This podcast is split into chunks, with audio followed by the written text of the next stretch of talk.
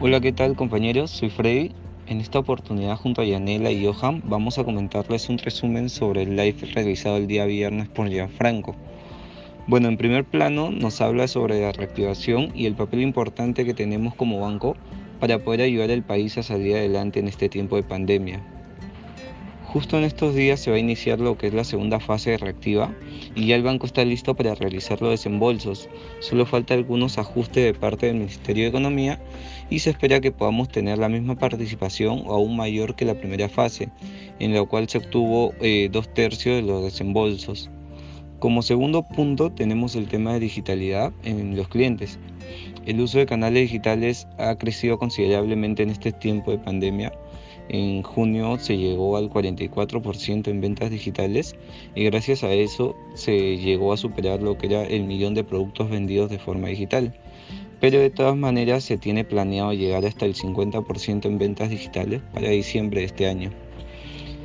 Se está tomando algunas medidas para poder conservar el número de clientes digitalizados a la fecha y que no regresen a los canales físicos pasada la coyuntura, ya que de esta manera se puede llegar más fácil a los clientes y a un menor costo.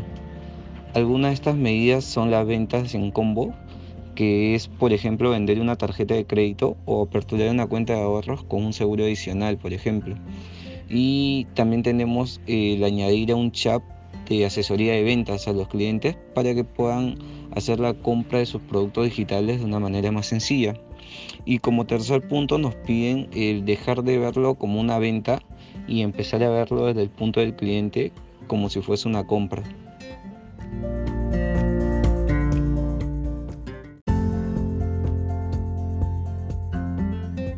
Asimismo, Gianfranco nos habla sobre la campaña Mi Plan Tu Negocio, que ayuda a que se conozcan los negocios de nuestros clientes a través de publicidad gratuita que el mismo banco pagará. Con ello, a mil clientes pyme de los rubros más afectados se les dará esta visibilidad por medios como cable, radio, redes sociales, entre otros. A la vez, se tendrá un bot en Facebook que hará las veces de páginas amarillas ingresando los datos de pymes de tales rubros. También agregando a ello, considerando a los colaboradores, se le consultó cuántos habían contraído COVID-19 y cuál era su estado, informando que hasta la fecha 774 casos, pero 164 recuperados.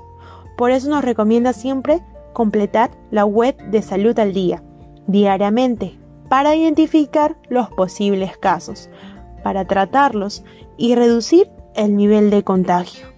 Asimismo, tenemos compañeros que se encuentran trabajando de forma remota, de las cuales trabajarán por seis meses más de esta manera, para plantear soluciones a largo plazo, así facilitar una serie de beneficios en función a su rol. Estas medidas se irán anunciando en todos los likes semanales y se mantendrán informados más aún las personas vulnerables, cual mantienen licencia con goce, por la emergencia sanitaria, cual culmina el 9 de septiembre. Pero para mayor información del tema, los gerentes de agencia y líderes de equipo tendrían mayor detalle.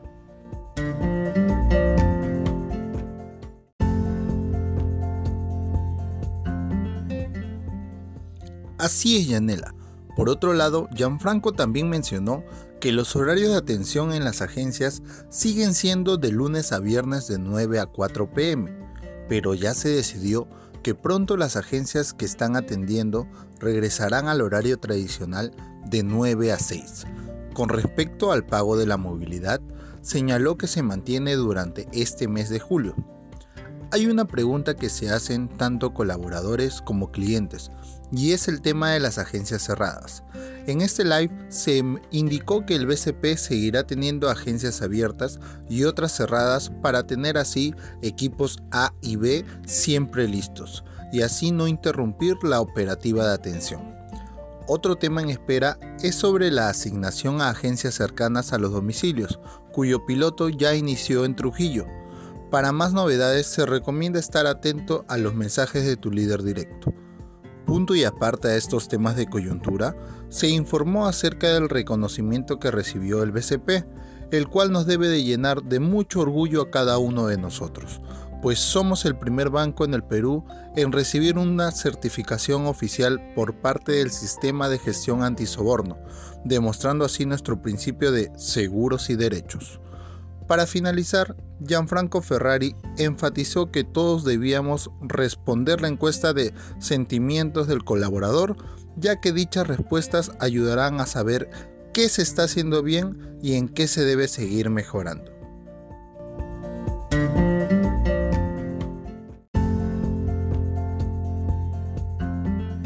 Exactamente, Freddy y Johan. Con esto concluimos con el live de Gianfranco. Recuerden que si queremos estar actualizados o tener mayor información, todos los días viernes a las 5 y media cada semana, Gianfranco, a través de AA Noticias Wow, nos dará la mayor información.